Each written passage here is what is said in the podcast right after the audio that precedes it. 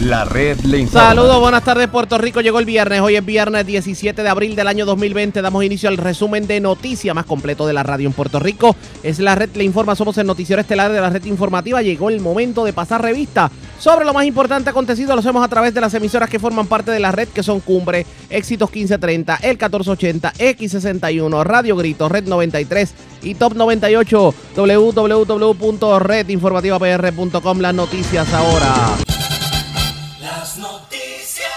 Red le Y estas son las informaciones más importantes de la red le informa para hoy viernes 17 de abril. Falta mucho por investigar tras irregularidades en el Departamento de Salud con las pruebas de coronavirus. El representante Juan Oscar Morales sostuvo que el próximo lunes testificarán los que tenían a su cargo evaluar la veracidad de las pruebas rápidas y dice que vienen más escándalos destapados. De hecho, hizo fuertes declaraciones aquí en la red informativa y asegura que la gobernadora está actuando en esta controversia de manera irresponsable. De paso, niega que su investigación sea una político partidista. Se defiende el doctor Carlos Mellado, el ex procurador del paciente, asegura que no se prestó para chanchullos, como alegó su homólogo doctor Segundo Rodríguez Quilicini. ¿Cómo está la situación emocional de la ciudadanía en medio de la crisis? La titular de AMSCA explica, siguen en aumento los casos positivos de coronavirus. Hablamos de las estadísticas. Asesinan hombre en sector de Humacao, otro en sector Barinas y Yauco. Escalan iglesia en Nahuabo, se llevan trimmers del templo mientras se llevan dos mil dólares en efectivo de vehículo estacionado en Plaza Río Hondo, en Bayamón. Positivo empleado del Departamento de Corrección en cárcel de menores del sur de Puerto Rico. Se forma el corre y corre en noticia de último minuto. ¿Y cómo está el coronavirus a nivel de Estados Unidos? Lo informan nuestros amigos de La Voz de América. Esta es la red informativa de Puerto Rico. Bueno, señores, damos inicio a la edición de hoy viernes del noticiero estelar de la red informativa de inmediato a las noticias. Mientras más pasa el tiempo y más escarban, más cosas aparecen en torno a lo que tiene que ver con las transacciones que se han intentado hacer en el gobierno para comprar pruebas de coronavirus. Ayer en la tarde, la vista pública en donde, pues, hubo un fuerte interrogatorio, señores, dio mucho de qué hablar y ya se confirma que Juan Oscar Morales, el presidente de la Comisión de Salud de la Cámara, que investiga precisamente las irregularidades en estas transacciones, va a estar invitando a nada más y nada menos que al doctor Segundo Rodríguez Quilichini, que es el jefe del Task Force Médico. Esto luego de haber sido eh, mencionado ad nauseam en medio de la vista pública. Eh, ¿Cuánto tiempo más va a tomar el proceso? ¿Realmente se ha dicho toda la información completa? Tengo líneas tele telefónicas al representante. Saludos, buenas tardes, bienvenido a la red informativa. Muy buenas tardes, Ariaga, y buenas tardes a todos los radioescuchas. Complicada la situación que, se, que hemos estado viendo en cuanto a lo que tiene que ver con las vistas públicas, porque si bien es cierto que han destapado la caja de Pandora, no es menos cierto que esto ha creado una controversia político-partidista dentro del Partido Nuevo Progresista, porque ahora aseguran que usted es el emisario de Pierluisi para hacerle daño a Wanda Vázquez y a su gente. ¿Qué me dice? El que dice que esta investigación es una de índole partidista, eh, le falta a la verdad. Yo le pregunto a todos los radioescuchas si la investigación que yo hice en Forense, bajo el mandato de Ricardo Rosselló, candidato que yo respaldé en las pasadas elecciones y que hice campaña a todo en todo Puerto Rico con él. Si esa investigación es de índole partidista. De hecho, una de las personas que me acusa de que esa investigación es político partidista es el señor Jorge Dávila, donde en una ocasión me lleva a su programa de radio a hablar sobre la investigación, allí nos felicita y nos elogia y nos dice que esa investigación ha sido eh, con mucho respeto y con eh, mucha responsabilidad. Pero ahora, como las circunstancias cambian, como las noticias cambian, Jorge, en vez de apoyar la investigación, luego de haber escuchado los testimonios de estas funcionarias que han estado envueltas en el proceso de compra, él y lamentablemente la gobernadora de Puerto Rico se van por el camino de la politiquería, que es lo que precisamente este país ya está cansado. Yo le pregunto a Riaga y al pueblo que nos escucha, cuando hay señalamientos de posibles irregularidades, ¿cuál es la responsabilidad de cualquier funcionario electo en la Cámara de Representantes, en el Senado, en el Ejecutivo? ¿Es atender ese planteamiento o es hacernos de la vista larga y no investigar nada porque es de nuestra administración? Yo le pregunto a qué aspiramos. ¿Aspiramos a eso? ¿Acaso la gobernadora de Puerto Rico y Jorge Dávila le están diciendo al país que ellos son de los que cuando ocurran situaciones posibles, situaciones irregulares en su gobierno, no se pueden investigar y tenemos que seguir caminando de frente? ¿O acaso es que nosotros tenemos la responsabilidad de atender esa situación? ¿Saben qué? Yo quiero tener mi conciencia tranquila en un futuro. Oiga, con lo que hemos visto... Decidí investigarlo. Con lo que hemos visto hasta el momento, a usted no le cabe la más mínima duda de que en efecto aquí hubo traqueteo en cuanto a lo que tiene que ver con la compra malograda de estas pruebas. Los que han seguido las vistas públicas saben cuáles han sido los testimonios de todas las personas que se han sentado allí a testificar. Los procesos han sido irregulares. En el día de ayer, el doctor Segundo Rodríguez emite una comunicación al presidente de la Cámara haciéndole una serie de argumentaciones de que él nunca ha tenido que revisar propuestas, de que él nunca ha dado instrucciones para órdenes de compra. Sin embargo, ayer Adil Rosa no tan solamente testifica, sino que presenta evidencia de mensajes de texto donde implican al doctor Segundo Rodríguez dándole órdenes con relación al proceso de compra. Y no tan solo Segundo, también el doctor Salgado.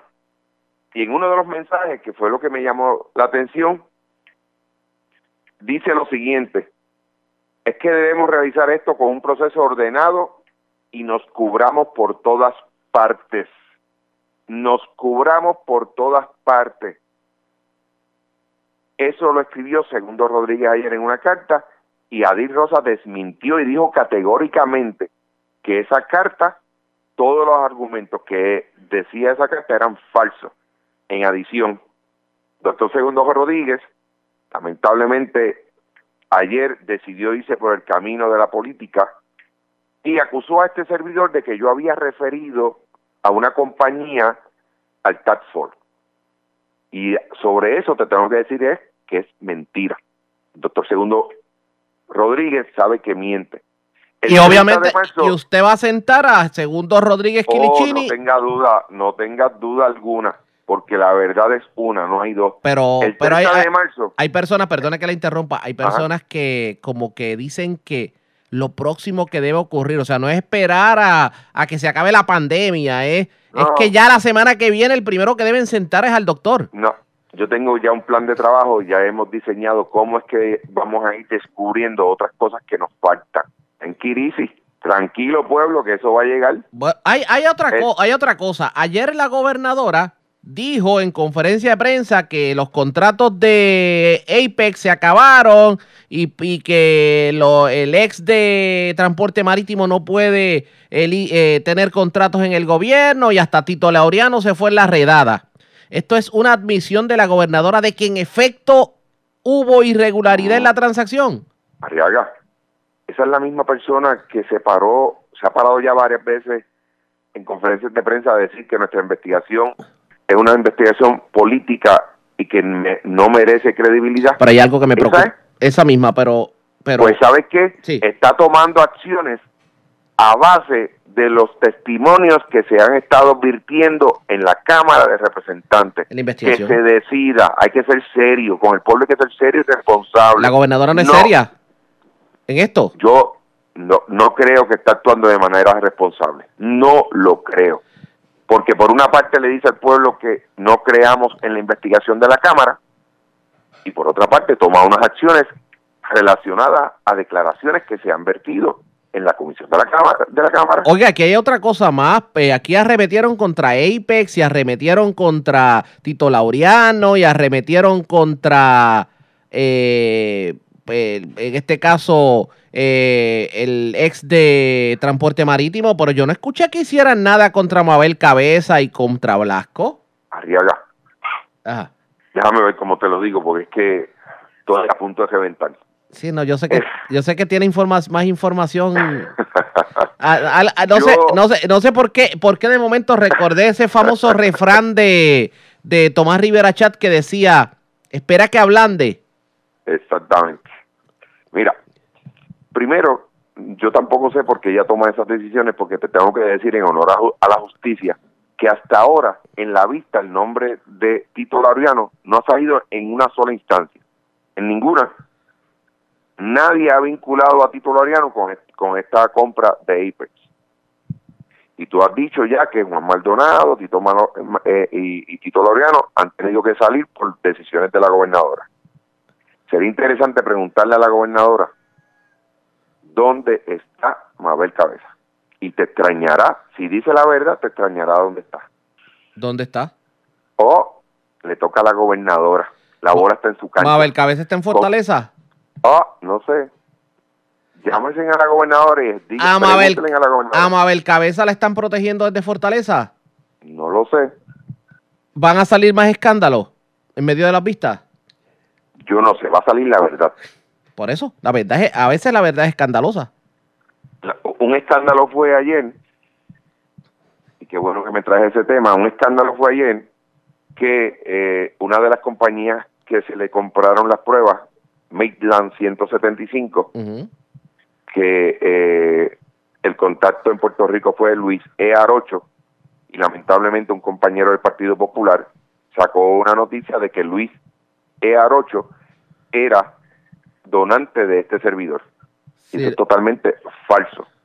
El donante de este servidor se llama Luis Gerardo Arocho, distinto a Luis E. Arocho. Luis E. Arocho es una persona que trabaja en la Universidad Interamericana y Luis Gerardo Arocho eh, eh, eh, Arzuaga eh, es, un, es un donante del área de Mayagüez. Esos son los hechos. Y se le pagó y se le hizo una orden de 5.2 millones de dólares. ¿Tú sabes cuánto se le pagó por el flete cuatro días después de haber emitido esa orden el 20 de marzo? Arriaga. ¿Cuánto puede costar traer eh, eh, 200 mil pruebas aquí a Puerto Rico? ¿Cuánto tú crees? ¿Cuánto? Repítame otra vez. Es una orden de 200 mil pruebas, costaron 5.2 millones de dólares. Ese fue el caso de los de ese no fue el caso de los 300 mil dólares de que pagaron que pagaron los que pagaron los impuestos los impuestos de ah. Florida cuando se supone que no se pagaran. Lo dijo usted, no lo dije yo. Pagaron el impuesto decía el impuesto eran 338 mil dólares y el shipping de China a Nueva York y de Nueva York a San Juan eran 17.280. Hay gente, hay gente en la política, y no lo estoy diciendo yo, hay gente en la política que han teorizado de que en, eso, en esas negociaciones extrañas de la vida, ahí en ese dinero pudiera estar el kickback, de que ese dinero tal vez, ese, eso es 6% que pagaron de más, tenía algún propósito político. Vamos a ver, eso va a ser parte de nuestra investigación porque no me pudieron explicar ayer ¿por qué se pagaron esa cantidad de dinero en flete? 355 mil dólares en flete y la misma compañía ya había eh, incluido una cotización que el flete meramente costaba 17 mil 280 dólares. Representante, eh, dígame algo que me convenza que esta investigación no se está haciendo porque va en contra de Wanda Vázquez si usted favorece a Pierluisi. Decir eso, vuelvo y repito, es no decir la verdad. Decir eso es no reconocer que la investigación que nosotros hicimos de forense fue una investigación seria, responsable y que fue referida precisamente a la que hoy fue gobernadora, eh, eh, la que hoy es gobernadora y en aquel entonces fue secretaria de Justicia, Wanda Vázquez, con eh, hallazgos, con recomendaciones y que lamentablemente el Departamento de Justicia hasta el día de hoy no ha hecho nada con ese referido que hizo la Comisión de Salud. Una pregunta curiosa de esas cosas que se le ocurren a uno de momento. En caso de que los, el informe de hallazgos de usted eh, tenga como resultado el que aparentemente alguien en la administración de Wanda Vázquez cometió delito. Eso se supone que se refiera al Departamento de Justicia, ¿cierto? No tengas duda alguna. Queda la casualidad que la secretaria de Justicia es nada más y nada menos que la hija de la ex secretaria de eh, Salud, doctora Concepción Quiñones del Hongo. Así es. o sea, o sea que la investigación le va a tocar a la hija del Hongo. Bueno, ya ella hizo una comunicación donde ella eh, se inhibió de cualquier proceso relacionado con esta investigación. Anticipando que va a llegar eso a justicia. No, anticipando, no, ya ella, ya ella inició una investigación, la fiscal Isales es la que está a cargo de Phoebe la Sales, misma. sí. Eh, así que ya sí, justicia ya está Oiga. investigando. ¿El FBI ya le pidió documentos a usted? Yo no te puedo decir que el FBI, yo te puedo decir que agencias federales ya hemos tenido conversaciones y estamos colaborando con ellos. Van a haber sorpresas en los próximos meses. Va a haber un informe donde el pueblo de Puerto Rico va a poder ver qué fue lo que ocurrió en todo este proceso de compras del Departamento de Salud y de otras cosas, Arriaga. Recuerda que todavía nos faltan los almacenes, las contrataciones, Oiga. el contrato de manpower, todas esas cosas. Oiga, ¿a qué entrenó? Si en sus manos estuviera, ¿usted metiera preso dos o tres? No, porque esa parte no le corresponde al legislativo. Por eso, pero si, es, si hubiera estado en sus manos, por eso le pregunto. No, Supo- no, no, pero es muy hipotético, ¿verdad? Yo no, no, no suelo contestar eso. Yo voy a rendir un informe y en su momento la justicia tendrá que eh, verse en su momento. Vamos a ver qué ocurre. Gracias por haber compartido con nosotros. Buen fin de semana. Buen fin de semana, igual a ti. Igual era el representante Juan Oscar Morales. Esto se pone caliente definitivamente. Pero ya ustedes escucharon una cara de la moneda. Vamos a la otra.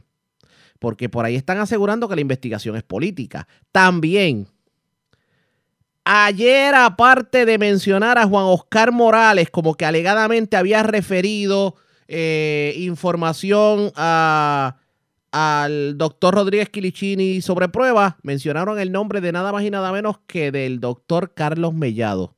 Y el doctor Carlos Mellado dice que es falso.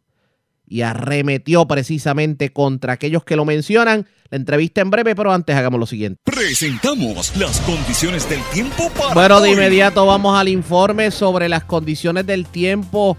Días soleados hemos estado experimentando en todos estos días. Algunas lluvias dispersas pero leves para varios sectores de Puerto Rico. ¿Qué debemos esperar en el transcurso de la tarde? Pues debemos tener un panorama similar. Eh, el tiempo bastante tranquilo, aunque aguaceros dispersos en varios sectores de Puerto Rico, sobre todo en la zona central y oeste del país.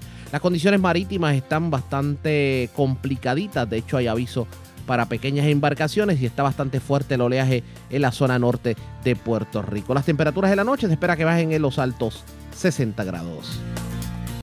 La red le Señores, informa. regresamos a la red Le Informa, el noticiero estelar de la red informativa. Gracias por compartir con nosotros ayer. En medio de toda esta controversia de las pruebas de coronavirus, las vistas públicas, etcétera, etcétera, se mencionó un nombre que no había sido mencionado hasta este momento y es el de el doctor Carlos Mellado, porque en una carta que envió el presidente del Task Force médico a la legislatura, el doctor Segundo Rodríguez Quilichini aseguró que uno de los que le había enviado sugerencias para pruebas de coronavirus había sido Carlos Mellado, pero no es el que le haya sugerido, es la insinuación en medio de la carta, porque esto obviamente está en medio de una investigación de que pa- aparentemente el doctor pudo haber favorecido algunas firmas. Señores, yo tengo en línea telefónica al doctor Carlos Mellado porque yo creo que es prudente que hablemos del tema y hablemos sobre qué nos depara el futuro si en medio del coronavirus se da todo esto. Saludos, buenas tardes, bienvenido a la red informativa. Buenas tardes, Arriaga, y buenas tardes a las personas que nos están escuchando. Gracias por compartir con Este- nosotros. Le tomó de sorpresa escuchar de momento su nombre. Claro, me tomó de, muy de sorpresa porque, mira, para que la gente entienda, o sea, yo, ¿verdad? Yo fui procurador de paciente por cinco años, conozco cómo son los procesos del gobierno, conozco cómo se adjudica en el gobierno, conozco todo lo, todo lo, lo que tiene que hacer transparencia en el gobierno. También soy presidente fundador de Haití se pone de pie, que a través de este remoto y le hemos brindado ayuda por más de 10 años en Haití, en Bahamas también después del huracán, en Puerto Rico cuando María, en Irma, en las Islas Vírgenes, en el terremoto volvimos a brindar ayuda aquí en Puerto Rico, este, y obviamente pues tengo eh, alto conocimiento en lo que es manejar grupos médicos, manejar crisis, manejar todo este tipo de cosas.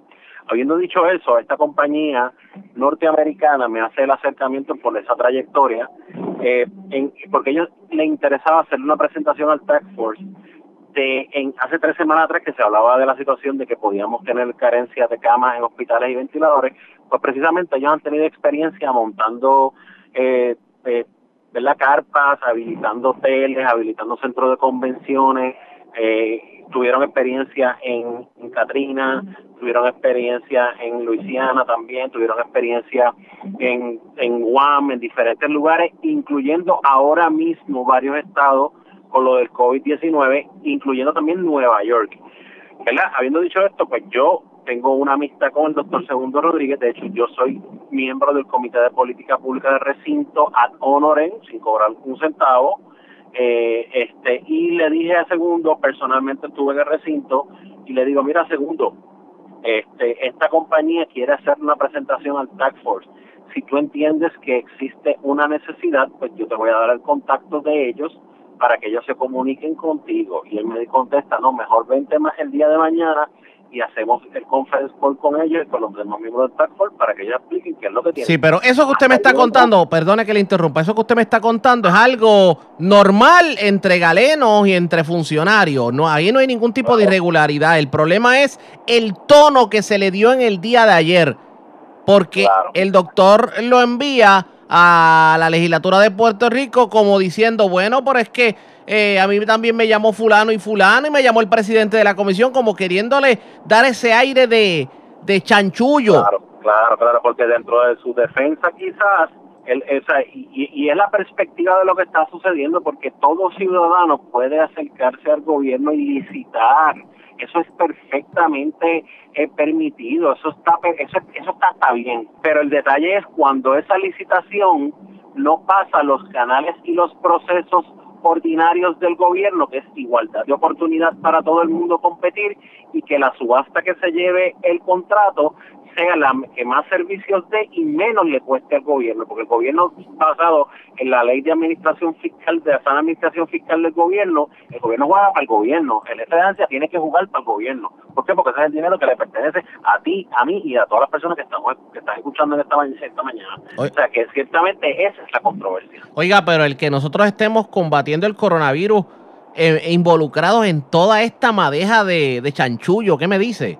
Mira, es lamentable porque entonces cada día que sucede, cada escándalo nuevo, los ciudadanos perdemos la confianza en los procesos normales del gobierno y los ciudadanos entonces menos quieren participar en el gobierno y menos quieren participar en el proceso del gobierno. Llegará el día en que no haya nadie, ¿verdad? Porque todos los días se convierte en una situación en donde quizás el proceso no es transparente o por lo menos, ¿verdad? Pues yo no estoy adjudicando, aparenta no ser transparente y eso pues ciertamente levanta la bandera y la frustración de la ciudadanía ante una situación, una crisis que es mundial y que Puerto Rico no está exenta de vivirla. No nos va bien como país definitivamente, que debe por lo menos, ¿qué exhortación usted le da a los médicos del Task Force, tomando en cuenta la situación que estamos viviendo? Mira, los médicos del Task Force, cada uno de ellos, cada uno de ellos son profesionales de primera, son los mejores médicos que hay en Puerto Rico, y, te lo digo, y lo digo y lo sostengo. Eh, cada uno tiene su expertise en su área, cada uno es fabuloso, maravilloso. Que se enfoquen en la parte científica, que, que vamos a, a- a tratar de encaminar esto hacia adelante, que cuenten con la comunidad médica, que cuenten con la comunidad hospitalaria y que se enfoquen en el trabajo por el cual ellos fueron este, llamados a hacer, ¿verdad? Y el trabajo llamados a hacer es tratar de desarrollar estrategias, ¿verdad? Para menos contagio, menos pacientes en, en, en los hospitales y que podamos salir de este lockdown y la gente pueda regresar a la normalidad, que dicho sea de paso, va a ser complicado regresar a la normalidad, pero por lo menos que podamos regresar. ¿Qué estamos haciendo bien y qué estamos haciendo mal como país, a la- eh, hablando clínicamente hablando y estratégicamente hablando en cuanto a combatir el coronavirus en Puerto Rico? Mira, excelentemente estamos llevando el lockdown. Yo entiendo que siempre hay unas excepciones, pero estamos dentro del marco, estamos llevándolo como tiene que ser.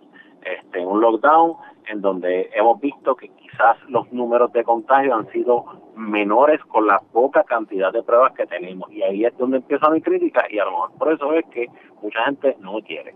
Porque yo he estado diciendo lo que la comunidad científica y médica de Puerto Rico ha estado diciendo, que con una muestra tan bajita de pruebas es difícil poder tomar unas decisiones y poder hacer unas predicciones. Y no lo digo yo, el CDC dice que deberíamos tener una muestra robusta y buena, serían 6.000 pruebas por cada millón de pacientes. Estamos hablando de 21.000 pruebas nada más, que en un inicio, cuando aquí se comenzó a hablar de coronavirus y teníamos un caso positivo y hubo otro caso en el Día Nacional de la Salsa, aquí se nos hacía imposible a los médicos realizar una sola prueba.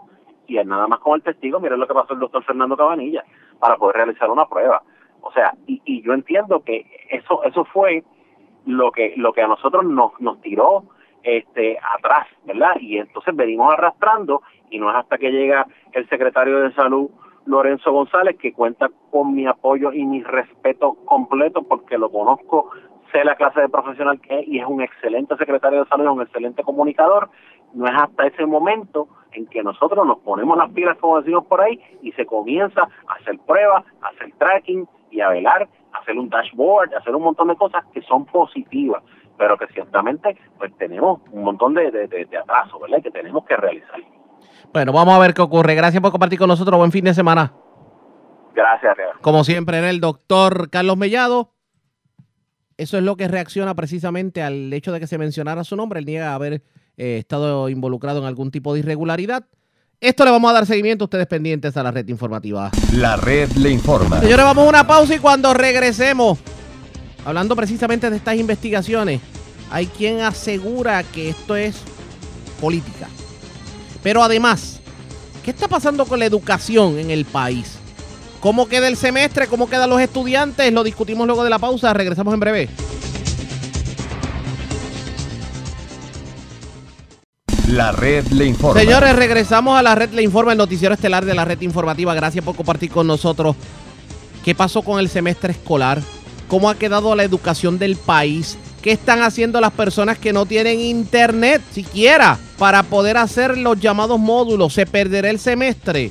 La líder sindical del magisterio Eva Ayala tuvo la oportunidad de hablar con Charlie Robles del tema y esto fue lo que dijo. Sí, mira, este, me, me gusta mucho este, la pregunta que haces porque yo siento que están politiqueando con las necesidades reales que tiene el magisterio puertorriqueño, incluso esas permanencias este, fueron concedidas el año pasado y ese sector de maestros se quedó este, sin tener la posibilidad este, de obtener un estatus este, permanente en el Departamento de Educación. Se hicieron las gestiones durante el verano pasado y el secretario se había comprometido que iba a examinar la matrícula de agosto de ese año, del año anterior, y que en septiembre a más tardar le iba a otorgar la permanencia a ese grupo de maestros que entre ellos estaban este, eh, los maestros del área vocacional que llevan 10, 15 años de experiencia y que lamentablemente nunca habían tenido un este, un estatus permanente en el departamento. Y es lamentable por demás que ante la situación crítica que estamos viviendo en el país, ante los problemas de corrupción, los problemas de falta de credibilidad que ha tenido este gobierno, se trate de, levantar la imagen este, con, con el trabajo que realizamos los maestros del día a día. Entendemos que no solamente debieron haber dado esas 706 permanencias, sino que se las debieron haber dado a los 2.000 que quedan todavía sin recibir las permanencias porque son personas que están debidamente preparadas, que muchos de ellos llevan hasta 10 y 15 años de servicio. ¿Cuántos son en total, doña Eva? ¿Cuántos son, en, ¿Cuántos son en total eh, de, de, personas que están esperando las permanencias? Estaríamos hablando, de, este, quiero hacerle la suma bien, se suponía que había tres mil y pico de maestros que al día de hoy no tenían todavía la permanencia, que tenían un un estatus transitorio. O sea que esto más o menos una, una tercera parte, una cuarta parte más o menos así. Exacto. Entonces, este, hay muchos maestros que lamentablemente también se han tenido que cambiar de categoría porque no han conseguido trabajo en sus áreas. Entonces, cuando bajan las permanencias, ah. están ubicados en otras categorías y lamentablemente se quedan sin tener un estatus regular. Así que aquí ha habido mucho sufrimiento este, en todo este periodo de, de, de espera del magisterio puertorriqueño para tener un trabajo seguro. Se habla muchísimo de los maestros, pero aquí no se habla del salario que reciben estos maestros de mil, mil setecientos cincuenta y cinco dólares, este, de maestros que llevan 10 y 15 años en espera en que se le dé un estatus. Tenemos maestros en la escuela Miguel Sush en, en San Juan, que hubo compañeros que hasta murieron en espera de que le dieran un estatus permanente y trabajaron toda su vida ahí.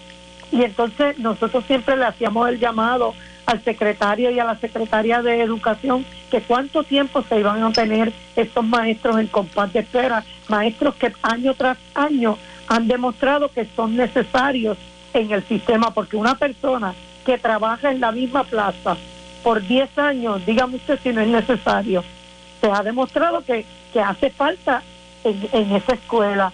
Así que nosotros llamamos la atención que, que no se levanten este, la credibilidad, que no traten de bregar con la credibilidad a cambio del esfuerzo que hacen los maestros y las maestras. Necesitamos más permanencia en el sistema, necesitamos que se le aumenten los salarios, que se mejoren las condiciones de empleo y que se discuta también lo que está ocurriendo en estos momentos de educación en línea, que es un maltrato directo a los maestros y a nuestros estudiantes. Y eso no se está discutiendo como es debido. ¿Pero y qué alternativa usted le ve? Porque los muchachos no pueden ir a la escuela.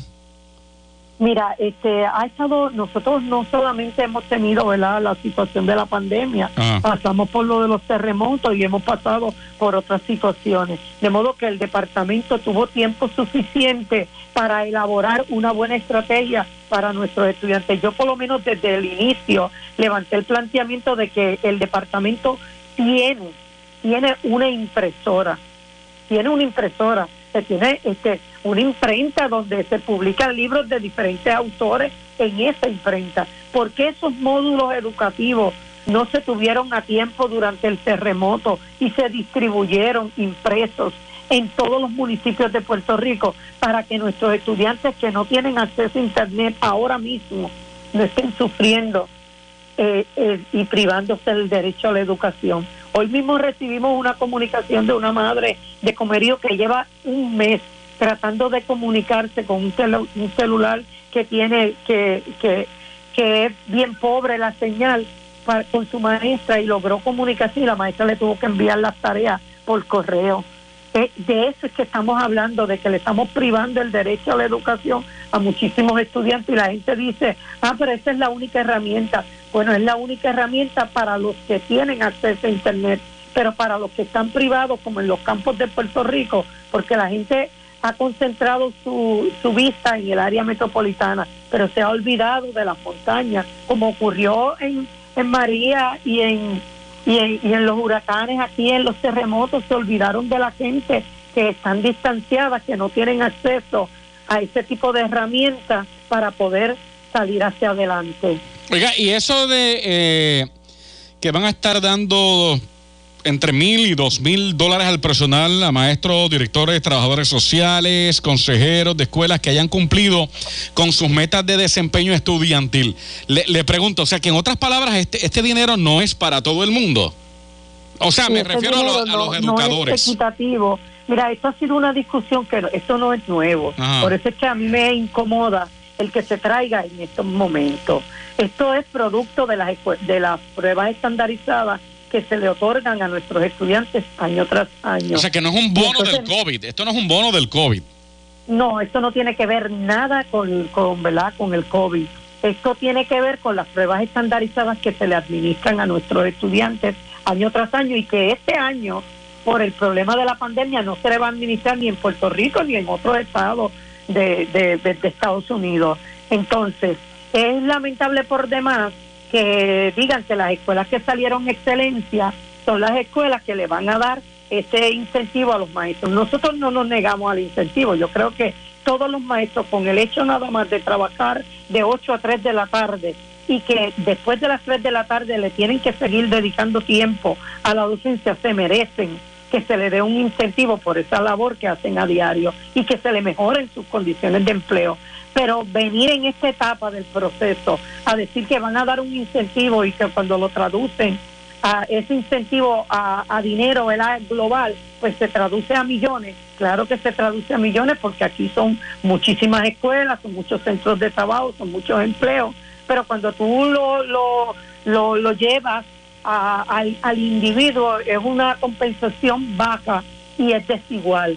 No se le va a dar a todos los maestros y entendemos que eso no se debe promover. Eso promueve la inequidad y es discriminatorio, es una práctica discriminatoria porque puede que en una escuela hay muchísimos factores que inciden el que el estudiante salga mal en esa prueba. Desde lo que se ha descubierto ya, que las pruebas estandarizadas no miden lo que tienen que medir, son pruebas que no tienen validez ni confiabilidad y hay otros factores externos que inciden en la prueba, como por ejemplo, un estudiante se le da la prueba en inglés, pero a lo mejor no tuvo el recurso de inglés durante todo el año.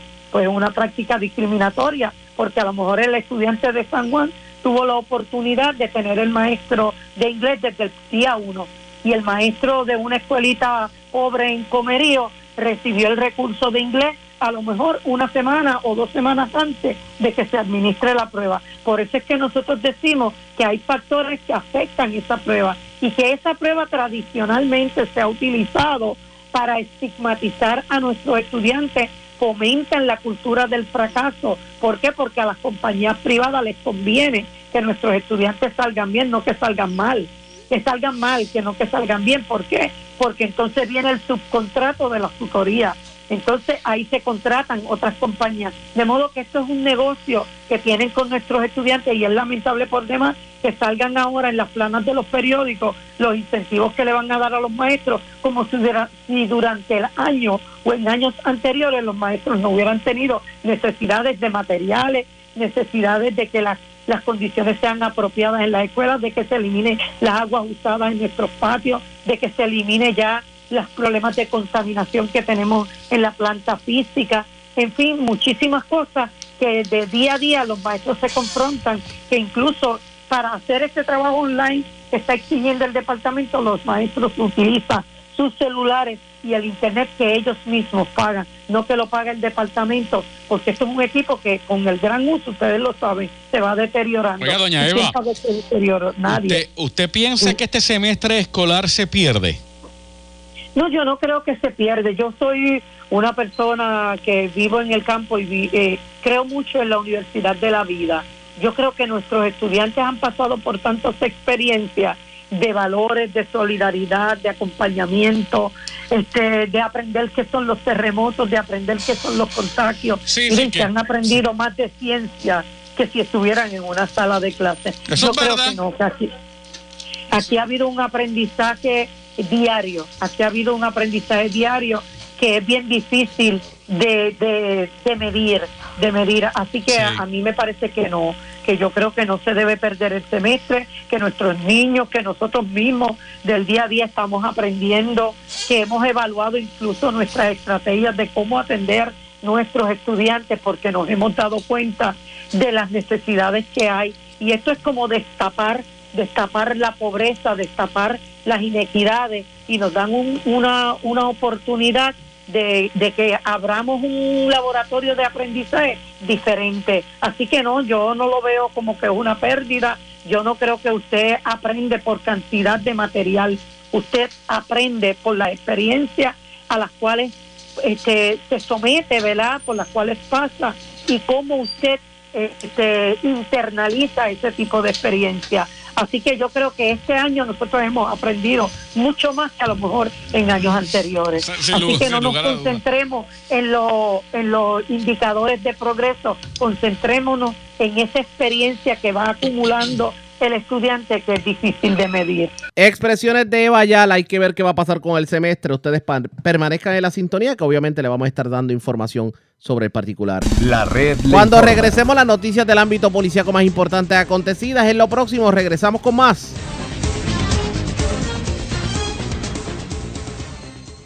La red le informa. Señores, regresamos a la red le informa, el noticiero estelar de la red informativa. Gracias por compartir con nosotros. Vamos de inmediato noticias del ámbito policíaco. Una persona fue asesinada esta madrugada en un sector de Humacao. También viva de milagro se encuentra otra persona que fue herido de bala en el residencial Nemesio Canales en la zona de Atorrey. También en Santurce un incendio consumió el Burger King de la parada 18. La información la tiene Israel Arroyo, oficial de prensa de la policía en el cuartel general. Saludos, buenas tardes. Saludos, muy buenas tardes, oyente, y muy buenas tardes, Arriaga. A eso de las 9.56 de la noche de ayer se reportó una persona herida de bala a través del sistema de emergencia 911 en el apartamento 1121 del edificio número 64 de residencial Nemesio Canales en San Juan. Según informó el perjudicado, identificado como José Adorno Blanco, alega que alguien le, le realizó una herida de bala en la pierna derecha. José fue transportado al Hospital Centro Médico en Río y al momento no se precisó su condición ni bajo qué circunstancias resultó herido de bala. El agente Rosado, adscrito al, al Cuerpo de Investigaciones Criminales de San Juan, se hizo cargo de la investigación. Por otro lado, se reportó un asesinato en el pueblo de Humacao en horas de la madrugada de hoy. Esto ocurrió en una residencia de la carretera 927 del barrio Anton Ruiz de Humacao. Según informó preliminarmente, un hombre resultó herido de bala en múltiples ocasiones que le causaron la muerte en el acto, en medio del alegado robo domiciliario. Al momento se desconoce la identidad de los ISO. En, eh, en este incidente resultaron una guagua Toyota Tacoma color gris del año 2015, propiedad de la víctima. Agentes adscritos al Cuerpo de Investigaciones Criminales de Humacao se hicieron cargo de la pesquisa junto al fiscal de turno. Más adelante estaremos informando sobre más detalles de este incidente. Y por último, se reportó un, un incendio, eso de las once y media de la noche de ayer. Esto se reportó a través del sistema de emergencia 111 en el restaurante de comida rápida, comida rápida Burger King, que ubica en la avenida Ponce de León, intersección con la Roberto H. en Santurce, San Juan. Al lugar se personaron los bomberos de San Juan y extinguieron el siniestro. El fuego consumió en su totalidad el restaurante. No se reportaron personas heridas en el incidente. Al momento se desconoce el origen del incendio. Agentes adscritos al precinto de Santurce se hicieron cargo de la investigación. El caso también fue referido a la división de explosivos. Gracias por la información. Buenas tardes. Buenas tardes. Gracias, ser Israel Arroyo, oficial de prensa de la policía en el cuartel general. Nos quedamos en la zona metropolitana porque varias apropiaciones ilegales se reportaron en la zona. Por ejemplo, se llevaron dos mil dólares de un vehículo estacionado en el centro comercial Plaza Río Hondo. Se llevaron maquillaje del Walgreens de Bayamón, del de la 167 específicamente, el que está en la esquina con la Magnolia. Se llevaron también taladros y y propiedad de un vehículo estacionado en el supermercado amigo de Sabana Seca. Y se, se, reportaron varios incidentes en la zona metropolitana. La información la tiene Wanda Santana, oficial de prensa de la policía en la zona de Bayamón. Saludos, buenas tardes. Buenas tardes para usted y para todos. ¿Qué información tenemos? Eso es correcto. En horas de la tarde de ayer se reportó una apropiación ilegal a un vehículo que se encontraba estacionado en el área de Riondo Mall en Bayamón donde alegó el perjudicado que alguien le ocasionó daños al cristal derecho de su vehículo Ford Van, logrando acceso al mismo apropiándose de un maletín el cual contenía documentos personales y dos mil dólares en efectivo. Por otra parte, una pareja entró en el Walgreens que ubica en la carretera 167, intersección con la avenida Magnolia en Bayamón, donde alegó el perjudicado que se apropiaron de grema, para el rostro, crema para los ojos y artículos para la higiene personal, todo con un valor aproximado de 179 dólares con 93 centavos. Y en Levitanto a Baja se reportó una apropiación ilegal en el área del estacionamiento del supermercado Amigo que ubica en la avenida Sabana Seca en Levitanto a Baja, donde alegó Pedro Márquez que alguien le ocasionó daño a la cerradura de la puerta de su vehículo Dodge Ram logrando acceso al interior apropiándose de un taladro y cinta para confeccionar cables, todo con un valor aproximado de 700 dólares. Y por último, ayer le fueron radicados cargos a José Villafañez Coto, de 32 años, por unos hechos ocurridos en horas de la noche del 13 de abril del año corriente en la celda 29 del complejo correccional en Bayamón. Alegadamente, utilizando un pedazo de tela, estranguló a Pablo Díaz Ramírez, de 31 años, y después destruyó la evidencia utilizada para cometer el delito. El caso fue consultado con la fiscal Laura Arril, quien instruyó la erradicación de los cargos, presentando la prueba frente al juez Eileen Torres Ríos del Tribunal de Bayamón, quien determinó causa en los delitos señalados una fianza de un millón de dólares y ordenó su ingreso al complejo correccional. El agente Israel Rivera Ortiz bajo la supervisión del sargento Roberto Rivera. Ambos adscritos a la División de Homicidios del área de Bayamón estuvieron a cargo de la investigación. Buenas tardes. Gracias, era Wanda Santana, oficial de prensa de la policía en Bayamón, de la zona norte y metropolitana. Vamos a la sur porque ya se identificó la persona que fue asesinada en la tarde de ayer en el barrio Barinas de Yauco. Emanuel Ayala, oficial de prensa de la policía en Ponce, con detalles. Saludos, buenas tardes. Eh, y saludos. A eso de las 4 y 39 de la tarde del día de ayer fue reportado un asesinato en la organización Alturas, ubicado en el barrio Barinas en Yauco. Según información ofrecida a la oficina de prensa, fue recibida una llamada al, sistema de emergencias 911 sobre detonaciones en el barrio Barinas del mencionado municipio. Agentes de la Policía Estatal y Municipal se, se personaron a la calle en Rodadero, donde fue encontrado el cuerpo de un hombre que yacía sobre el pavimento y presentaba varias heridas de bala en diferentes partes del cuerpo. De la información recibida por el capitán de homicidio, el occiso fue identificado por su pareja consensual como Adali, Adali Ortiz Ortiz, de 33 años y natural de el municipio de La Junta. Aún se investiga el, móvil de los hechos. Gracias por la información. Buenas tardes. Saludos, buenas tardes. Gracias, era Emanuel Ayala, oficial de prensa de la Policía en Ponce, de la zona sur a la zona este de Puerto Rico, porque, señores, los delincuentes no perdonan ni a las iglesias porque se reportó un escalamiento en horas de la tarde de ayer en la iglesia de Dios, Mensajeros de la Palabra, en la carretera 971 de la zona urbana de Naguabo. ¿Con qué cargaron los amigos de los ajenos? Vamos a la comandancia de Humacao. Francisco Colón, oficial de prensa de la policía, nos trae detalles sobre el incidente. Saludos, buenas tardes. Buenas tardes, Ariaga, y buenas tardes a todos los amigos que nos escuchan. ¿Qué información tenemos? Mira, como usted mencionó, un escalamiento se reportó en horas de la tarde de ayer esto es la Iglesia de Dios, Mensajeros de la Palabra de Vida, ubicada en la carretera 971 de la zona urbana del municipio de Nahuabo.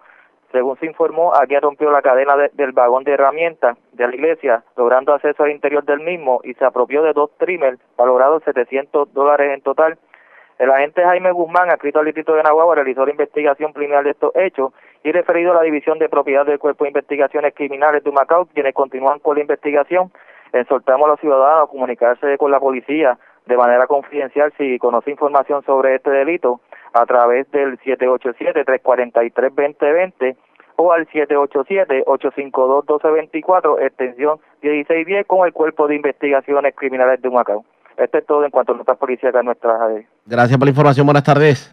Buenas tardes. Era Francisco Colón, oficial de prensa de la policía en la zona de Humacao. En la zona central de Puerto Rico tenemos más información sobre eh, la erradicación de cargos criminales a una persona que aparentemente escaló, fue sorprendido infraganti escalando el start del residencial Sein en Lares. De hecho, Héctor Reinaldo Cuevas Novoa fue acusado por escalamiento, según informó el agente Aníbal López de la División de Propiedad de Lares. Se le erradicaron cargos a este hombre de 39 años residente en Lares luego de que fuera sorprendido por el agente Kevin Vázquez apropiándose de artículos de primera necesidad en el interior de este Head Start en el residencial. Al caballero se le erradicaron cargos adicionales por escalamientos reportados el 25 de marzo, el 14 de abril y el 15 de abril. Luego de que hiciera admisión de los hechos, el arrestado entregó a la gente toda la propiedad hurtada en esos escalamientos y se erradicaron varios cargos. se encontró causa, se le fijó una fianza de 3 mil dólares por cada cargo para totalizar 24 mil. Y obviamente al no poder prestarla fue ingresado en la cárcel Las Cucharas de Ponce. Señores, antes de ir a la pausa, identificar nuestra cadena de emisoras en todo Puerto Rico, vamos a noticias internacionales con la voz de América.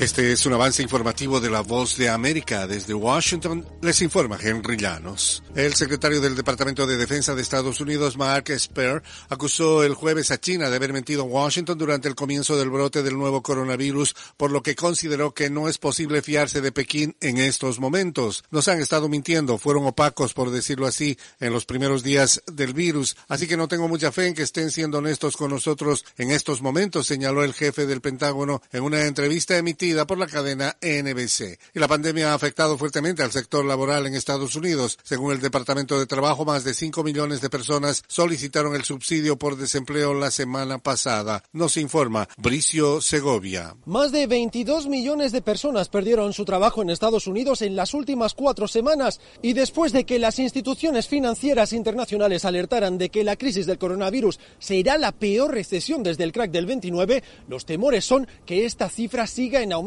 y uno de los sectores de la población más afectados está siendo los hispanos. La mitad de los trabajadores latinos han sido directamente afectados por esta crisis. Una buena parte ha perdido su, su empleo y quienes no han perdido empleo están eh, trabajando por menos dinero. A continuación, un mensaje de servicio público de la voz de América. Para evitar la propagación del coronavirus en casa, recuerde que solo toma unos minutos limpiar las superficies que más toca en su vivienda, manijas de las puertas, interruptores de la luz, lugares donde come, control remoto, entre otros. Esto por lo menos una vez al día. Defensores de los derechos humanos en Nicaragua afirman que dos años de crisis social, la represión sigue evolucionando. Desde Managua nos informa Daliana Ocaña. Susana López, madre de Gerald Vázquez, un joven asesinado durante el ataque armado a la iglesia Divina Misericordia en Managua durante las protestas sociales del año 2018, sigue recordando con mucho dolor la muerte de su hijo. Lo recuerdo como una persona muy respetuosa y era un chavalo que lo, lo, único que quería era salir adelante, trabajar, pero lamentablemente el gobierno les quitó todos los sueños. Daliana Ocaña, Voz de América, Nicaragua. Ecuador es el país del continente americano con la tasa de mortalidad bruta más alta por el coronavirus, según ha informado la Organización Panamericana de la Salud. De los países que tienen más de mil casos de COVID-19, Ecuador tiene una tasa de mortalidad bruta del 11,5%, dijo Carissa Etienne, la directora de la OPS. Después de Ecuador, donde se han confirmado 8.225 casos, México es el segundo país con la mayor tasa de mortalidad del 7,5%, seguido por Brasil con el 6,1% y República Dominicana con el 5,2%. Este fue un avance informativo de La Voz de América. La red le informa. Señores, vamos a una pausa. Identificamos nuestra cadena de emisoras en todo Puerto Rico y regresamos con más en esta edición de hoy viernes del Noticiero Estelar de la Red Informativa. La red le informa. Iniciamos nuestra segunda hora de programación. El resumen de noticias más completo de la radio en Puerto Rico es la red le informa. Somos el noticiero estelar de la red informativa, edición de hoy viernes 17 de abril. Vamos a continuar pasando revistas sobre lo más importante acontecido. Lo hacemos a través de las emisoras que forman parte de la red, que son Cumbre, Éxitos 1530, el 1480, X61, Radio Gritos, Red 93 y Top 98, www.redinformativapr.com. Las noticias ahora. La red le Y estas son las informaciones más importantes en la red le informa para hoy viernes 17 de abril. Falta mucho por investigar tras irregularidades en el Departamento de Salud con las pruebas de coronavirus. El representante Juan Oscar Morales sostuvo que el próximo lunes testificarán los que tenían a su cargo evaluar la veracidad de las pruebas rápidas y dice que vienen más escándalos destapados. De hecho, hizo fuertes declaraciones aquí en la red informativa y asegura que la gobernadora está actuando en esta controversia de manera irresponsable. De paso, niega que su investigación sea una político partidista. Se defiende el doctor Carlos Mellado, el ex procurador del paciente, asegura que no se prestó para chanchullos, como alegó su homólogo doctor Segundo Rodríguez Quilichini. ¿Cómo está la situación emocional de la ciudadanía en medio de la crisis? La titular de AMSCA explica, siguen en aumento los casos positivos de coronavirus. Hablamos de las estadísticas. Asesinan hombre en sector de Humacao, otro en sector Barinas de Yauco. Escalan iglesia en Nahuabo, se llevan trimmers del templo mientras se llevan dos mil dólares en efectivo de vehículo estacionado en Plaza Río Hondo en Bayamón. Positivo empleado del Departamento de Corrección en cárcel de menores del sur de Puerto Rico. Se forma el corre y corre, noticia de último minuto. Y cómo está el coronavirus a nivel de Estados Unidos, lo informan nuestros amigos de La Voz de América. Esta es la red informativa de Puerto Rico. Bueno, señores, damos inicio a la segunda hora de programación en Noticiero Estelar de la red informativa. De inmediato las noticias, como es costumbre, a final de semana Analizamos lo más importante ocurrido en la semana con nuestro analista, el licenciado José Luis Galarza García. Y de hecho, esta semana, bueno, tenemos material para analizar definitivamente, sobre todo lo que tiene que ver con la investigación que se lleva a cabo en torno a la malograda transacción de pruebas de coronavirus a sobreprecio, porque aparte de lo que puede ser la investigación, esto ha creado una tiradera política entre el bando de Wanda Vázquez y el, y el bando de Pedro Pierluisi dentro del Partido Nuevo Progresista. En entrevista con José Martínez de Éxitos 1530, esto fue lo que dijo el licenciado José Galarza García. Eh, no ha implicado que, que los que estaban detrás de ellos, o sea, los Elías Sánchez, los Edwin Miranda, eh, eh, eh, los Carlitos Bermúdez, eh, este tipo de, personas que, que, han seguido controlando todo el andamiaje de contratación pública y que obviamente tienen el suficiente capital económico para asegurarse con los nuevos jugadores políticos que ellos tengan un espacio tipo aportaciones políticas.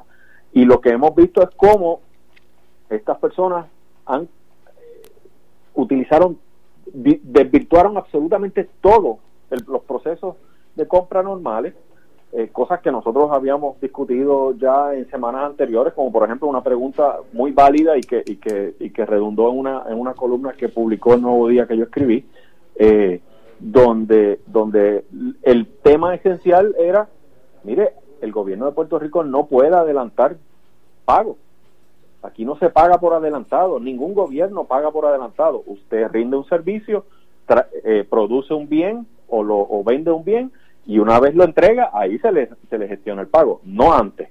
Pues esta gente soltaron nada más y nada menos que la mitad del dinero, 19 millones de dólares, a cambio de nada.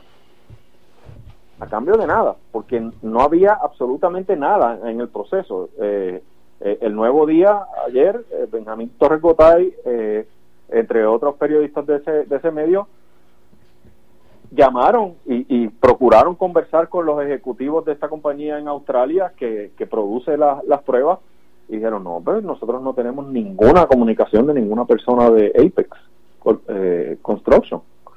Así que, además que el mero hecho de que usted vaya a comprarle de nuevo unas, unas pruebas médicas de, de un virus tan, tan nuevo, tan novel, eh, a una compañía de construcción, pues nada más, eso... ¿Levanta bandera? Por Dios, por, por Dios santo, ¿no? Es como, es como si usted fuese a comprar bloque este, a un, no sé, a un centro de, de vender velas, por ejemplo. O sea, es absurdo, ¿no? Usted va a la ferretería, punto.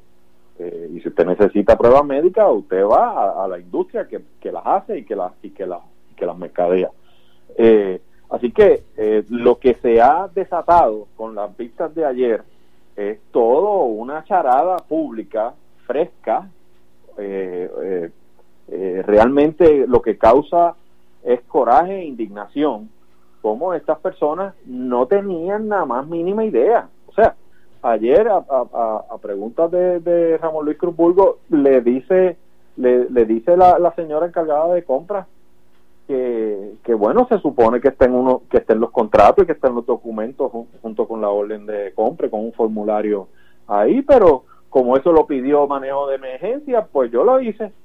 Pero mire es que usted si usted compra usted se rige por sus normas independientemente si los chavos a la última instancia salen de la fortaleza o salen de manejo de emergencia o salen de donde salgan. Usted tiene que cumplir con sus normas y no cumplieron con ninguna. O sea, ya esto va en ofrecimientos de inmunidad y, apenas van dos días de vista pública. El primero, donde estaba la ex secretaria interina, eh, eh, eh, Concepción Quiñones de Longo. Este, eh, Quiñones de Longo. Y entonces, eh, ahora tenemos a, la gente de, compra, a los utility, a los que estaban a cargo de mover la cosa, de hacerle caso, a los jugadores políticos. ¿Ok? Porque esta persona que declara esto ayer era una de las manos derechas de Norma Burgos en la Comisión Estatal de Elecciones hasta los otros días. ¿Sabes? Cuando digo hasta los otros días es hasta que Pedro, hasta que Ricardo Rosselló sale de la gobernación y, y, y Tomás Rivera Chávez asume el, asume el control del partido y saca a Norma Burgos de comisionada electoral. Entonces ella sale de comisionada electoral, pero fíjate cómo, cómo es el movimiento. Sus dos ayudantes principales pasan al Departamento de Salud a posiciones privilegiadas. ¿Ves? Obviamente hacer- hacerse cargo de que de los procesos de compra en los momentos difíciles. Y entonces ahora no nos debe extrañar absolutamente nada el por qué todo es un asunto político. Entonces, si usted conocía a la, le pregunta Cruz Burgos a, la señora ¿y usted, y usted, ¿y usted cómo los conocía? Ah, bueno, los conocía por las actividades políticas. Él no tiene ningún calor en la cara en admitir que todos llegaron ahí y todos responden a asuntos puramente políticos partidistas. Y no solamente que responden a políticos partidistas, es que no cuestionan incluso si lo que lo que le piden que hagan ellos está- es legal o no es legal. Esta señora fue y revisó los documentos cuando salieron las cosas públicas para revisar si ella había hecho algo malo. No decía de si se había cumplido en general con todos los procesos y estaba bien hecho o se había que revertirlo. No, es si ella había hecho algo malo. Salvación individual se llama eso. Salvación individual. Entonces, ¿dónde queda en todo este proceso la gente?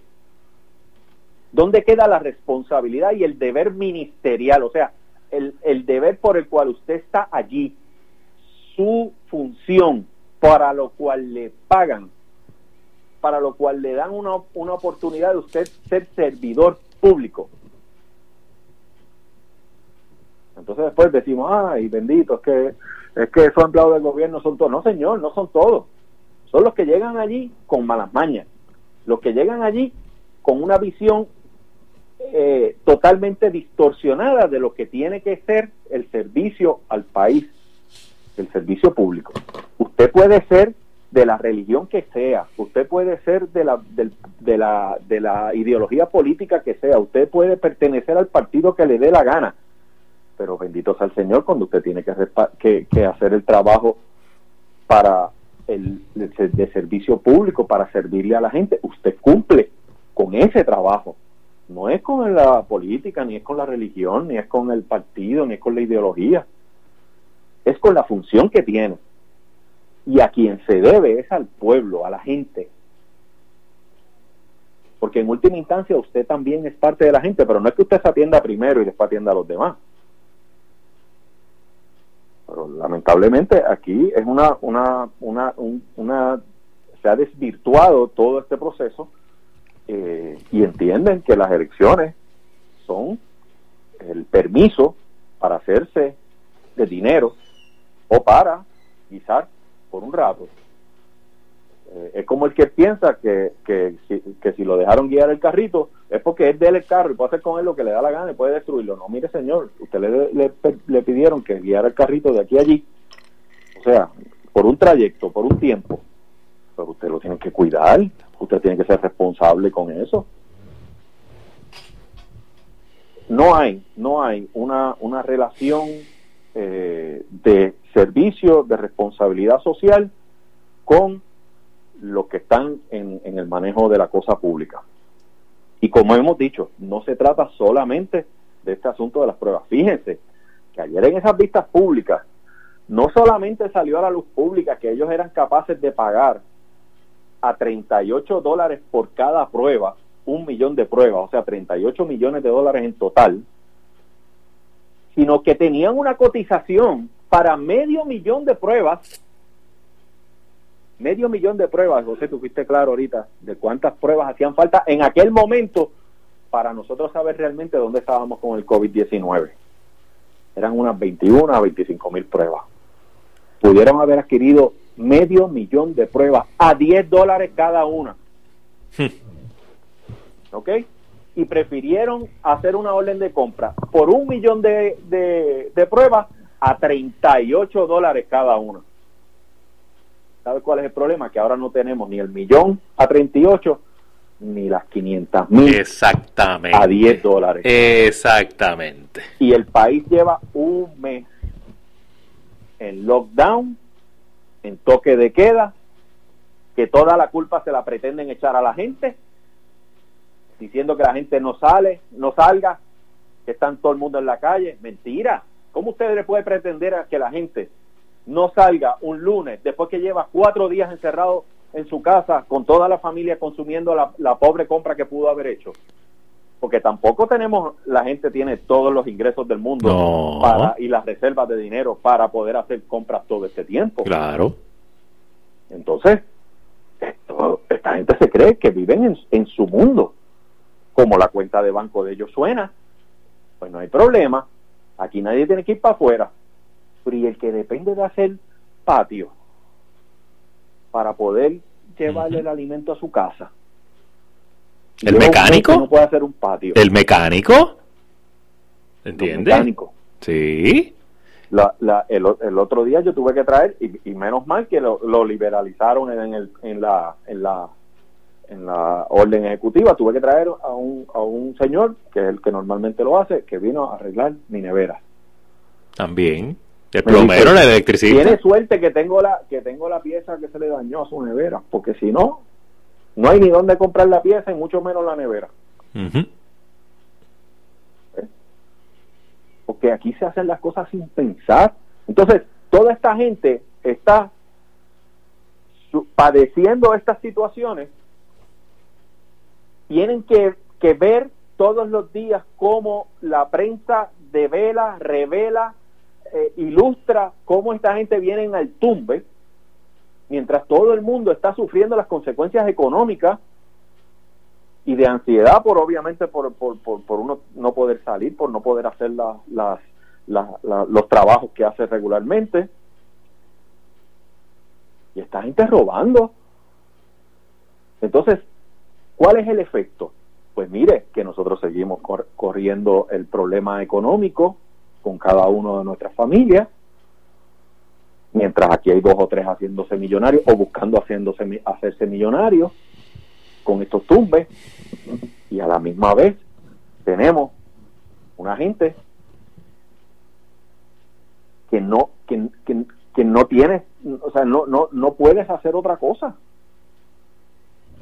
no puedes hacer otra cosa ¿Cómo, ¿Cómo tú vas a tener ese, ese impacto económico y no tienes pruebas para tú decir ahora, pues mire, eh, ya hemos hecho 2.000 pruebas, eso nos lleva a unos números. Mire, el problema es que las 20.000 pruebas que había que hacer que haberse, tenían que haberse hecho hace tres semanas para usted saber realmente dónde estábamos en cuanto a esto. Ahora son más. Ahora son más. Cuando hablamos de la, del, del éxito de Corea controlando con el número de pruebas que hace por millón de habitantes, Mire, nosotros todavía no hemos llegado a, a- a- al 1% de los habitantes eh, eh, con pruebas. Y estas personas llevan meses manteniendo el mismo ritmo de pruebas para poder controlar este virus. Hablaba hace hace poco con, con amigos que laboran en la, en la esfera judicial, en los tribunales, que obviamente son parte de un proceso porque se detienen se detienen los tribunales se detienen muchas cosas se detienen negocios jurídicos se detienen se detienen casos de muchas de- que, que tienen que ver con muchas áreas de la de la vida de todas las personas. Tribunales po- probablemente se levante si se levanta a finales de este mes o a mediados del mes próximo eh, digo a finales de este mes no a finales del mes próximo de mayo se levanta el, el, toque de queda. Mire los tribunales piensan seguir operando con videoconferencia porque saben que no hay un control eficaz del virus y que sus centros judiciales se pueden convertir en un foco de propagación innecesaria. Además, que con, al enfermar, lo que ha pasado con la policía, al enfermar, al enfermar las personas en un centro judicial, se paraliza básicamente en una región judicial completa. Claro. Eh, eh, pues el gobierno de Puerto Rico no acaba de entender todas las implicaciones de no hacer las pruebas, todas las implicaciones de, de, de, de quedarse para atrás, para lo último, eh, y de no actuar. El siguiente tumbe, porque vamos a hablar del próximo. Este todavía lo están lo están develando y todavía no sabemos hasta dónde llega todo toda la toda la cadena, ¿verdad? De, de, de migajitas eh, hasta dónde hasta dónde nos va a llevar el último pedazo de, de galletita según se va deshaciendo o de bizcocho porque aparentemente lo que estaban era comiéndose el bizcocho pues el próximo es y no se sorprenda a nadie que nuevamente el centro de acción va a ser el centro de convenciones ¿por qué? porque ahora pretenden hacer un hospital temporero en el centro de convenciones mire y lo van y están anunciándolo porque ellos lo hacen como si fuese una gran cosa que lo van a hacer, lo va a hacer una empresa privada. No dicen quién, pero ya ellos saben quién es. Porque porque usted anuncia que va a ser una empresa privada si, si, si no sabe quién es? Pero eso lo puede hacer la Guardia Nacional. Pero es que sabes quién lo ha hecho en la mayor parte de las jurisdicciones en Estados Unidos, incluyendo cuatro de esos en Nueva York, el cuerpo de ingenieros. El mismo que aquí no quisieron para que cogiera el asunto de, energía eléctrica y se metieron con Whitefish y después con Cobra y después terminaron con acusaciones en todos lados. Pues, y, y obviamente siempre tuvo que venir el cuerpo de ingenieros a ayudar. A, esa gente los vuelven a echar de lado. ¿Por qué? Porque quieren de nuevo una empresa privada para montar esto. ¿En dónde? En el centro de convenciones. Yo creo que ya el gobierno de Puerto Rico debe debe debe quitarse del chiste este. Debe quitarse, que desistan de tanta de, de- de tanta busconería. Eh, Esto no es para usted este eh, hacer dinero, ni para usted eh, eh, ayudar a, la gente que, usted quiera. Mire, usted haga las cosas bien. Si alguien se beneficia porque porque tiene los materiales, porque tiene la- el expertise, porque tiene las cosas, bueno, pues santo y bueno, eso es parte del proceso. Pero que todo esté diseñado para que alguien se beneficie, no, no es posible. No es posible.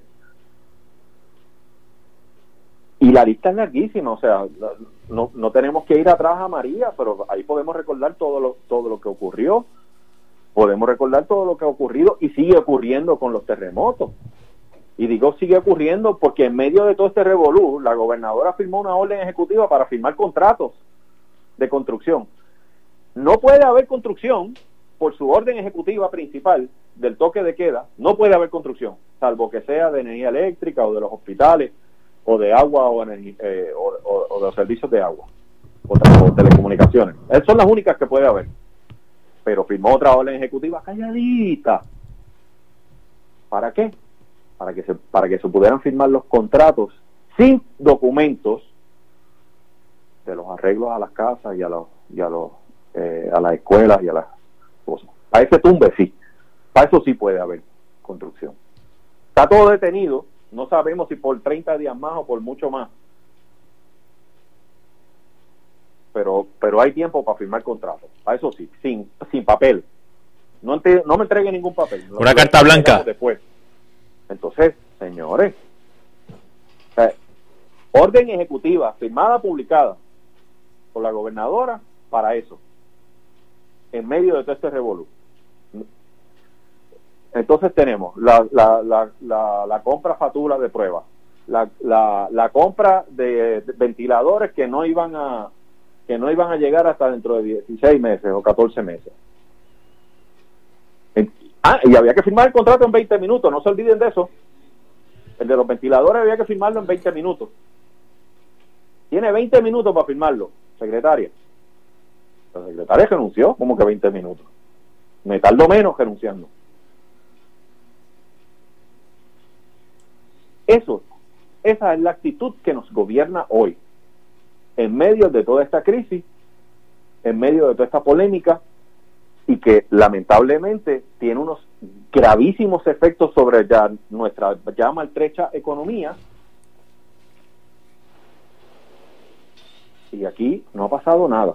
Ah, y no se olvide nadie que cuando un que cuando un congresista de Texas dijo vamos vamos a restablecer un mecanismo para que las farmacéuticas se, se vuelvan a establecer en Puerto Rico y tengamos los en, tier- en territorio americano tengamos los, los medicamentos que necesitamos nosotros no en China. Los primeros que se opusieron fueron ellos.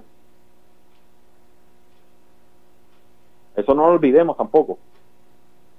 Porque porque no solamente es para el tumbe es también para la para para la cosa eh, ideológica política eh, de para entonces mantenerse en el poder.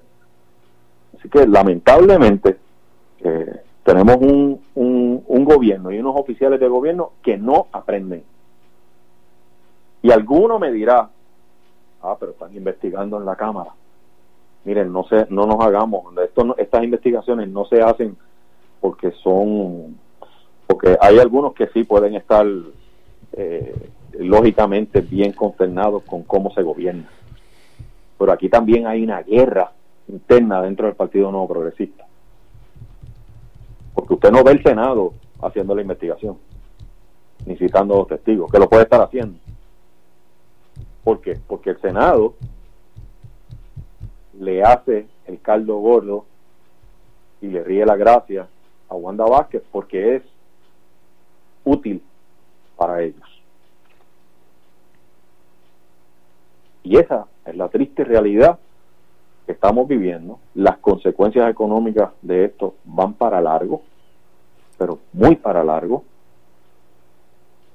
Y en la medida en que sigamos sin hacer las pruebas, más se tarda el proceso de poder usted decir científicamente y responsablemente que podemos levantar el toque de queda podemos regresar a una a una nueva normalidad distinta, ¿verdad? Una nueva normalidad distinta donde donde podamos decir si los muchachos en agosto van a poder regresar al salón de clases o si van a tener que esperar hasta enero. Ya hay universidades en Estados Unidos diciendo no vamos a dar clases hasta enero, presenciales. Ya están. ¿Usted ha escuchado algo sobre el Departamento de Educación en Puerto Rico? No. Ni lo va a escuchar. ¿Por qué? Porque los niños no son importantes. A ellos lo que les importa es comprar tabletas. Porque al comprar tabletas, las compran a sobreprecio para que alguien le pueda dar chavos para la campaña. Y eso no lo digo yo, eso lo dicen los tribunales. Eso no lo digo yo, eso hay dos casos de, de Julia Aqueles en el Tribunal Federal.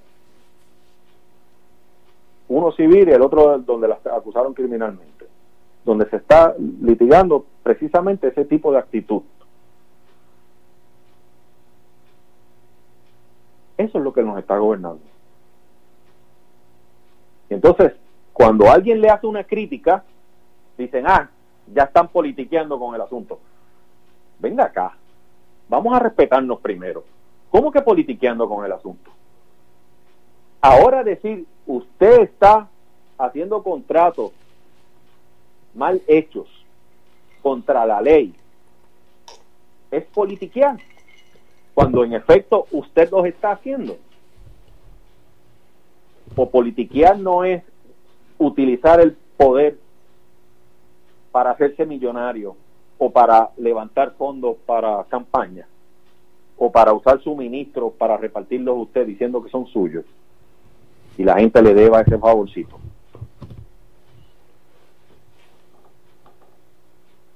Vamos a tener cuidado con decir politiquear todo, porque aquí los asuntos son ciertamente políticos, la cosa pública es política, pero las denuncias que se hacen con responsabilidad y que están probadas, y bueno, si no, no estuvieran haciéndole of- ofertas de inmunidad a estas personas, ¿no?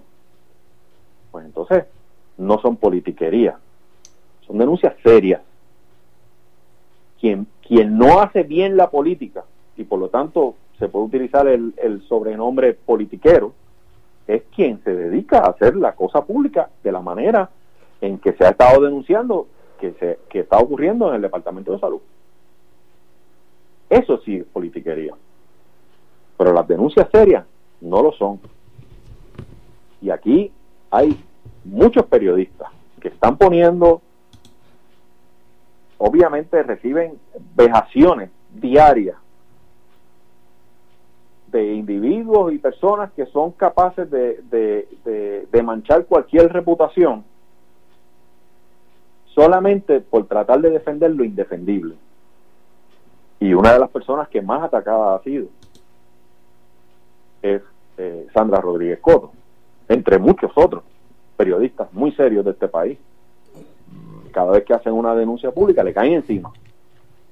Y cada vez que hacen un trabajo de investigación le caen encima.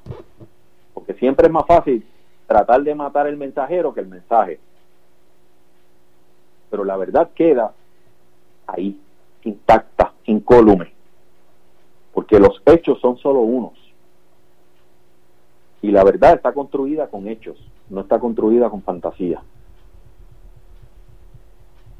Y la verdad denuncia un patrón corrupto y de mal uso de la cosa pública por parte de esta administración, que ha sido la misma, aunque haya tenido tres gobernadores. Él sigue siendo exactamente la misma, eh, la misma eh, administración. Había un libro de la década de los, de los 80 y 90 que decía quién gobierna los Estados Unidos. Pues ya usted sabe quién gobierna Puerto Rico, lo mismo. Esta administración son los mismos. El- todos los que están alrededor de Elías Sánchez, de Edwin Miranda, de Carlito Bermúdez, de Charlie Rodríguez, esa es la gente que gobierna a Puerto Rico en este momento, lamentablemente. El análisis del licenciado José Luis Galarza García, ¿qué nos deparará en el futuro políticamente hablando y sobre todo en medio de esta pandemia? Ustedes pendientes a la red informativa de Puerto Rico. La red le A informa. la pausa, regresamos con más en esta edición de hoy viernes del Noticiero Estelar de la red informativa.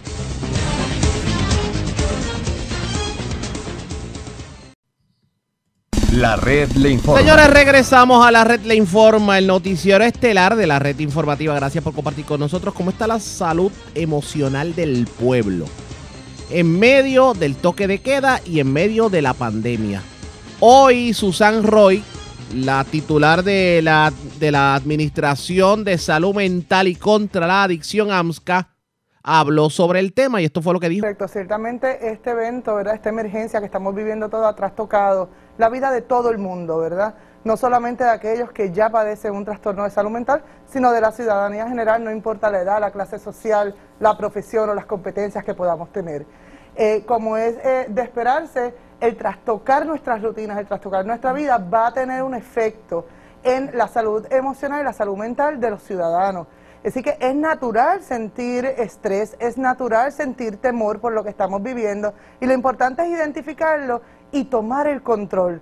No permitir que esta circunstancia nos domine a nosotros, sino nosotros establecer algunas alternativas, ¿verdad? Que podemos estar hablando durante el programa para que de esa manera podamos manejar de una mejor manera no solamente nuestras emociones, sino las emociones del entorno familiar en el que nos encontramos en este momento, ¿verdad? Aislados, todo, y también de aquellos que se encuentran padeciendo alguna condición de salud, incluyendo el COVID-19, que a veces están en una cuarentena o un aislamiento dentro del propio aislamiento en sus hogares. Así que sabemos que esto ha traído algunas dificultades adicionales, pero si tomamos el control y mantenemos una actitud positiva, estamos convencidos de que todos juntos vamos a poder sobrellevar esta O situación. sea que tomando sus palabras, dentro de la circunstancia, hay posibilidades de manejar la misma. Por supuesto. Una vez tom- tomemos el control y podamos identificar qué estamos sintiendo, podemos establecer distintos tipos de herramientas, eh, ¿verdad?, en el hogar eh, propiamente para atender de acuerdo a las distintas poblaciones. Lo primero que tenemos es que controlar la información que estamos. ¿Cuánto tiempo dedicamos a recibir información sobre, ¿verdad?, lo que está ocurriendo en el país o en el mundo? Para muchas personas la sobreinformación puede implicar ciertamente un desbalance en, su situación emocional. Así que si esto le está afectando, establezca unos horarios y unas fuentes de credibilidad donde usted pueda mantenerse informado. De la misma manera, cuidar los patrones del sueño y de la alimentación son sumamente importantes.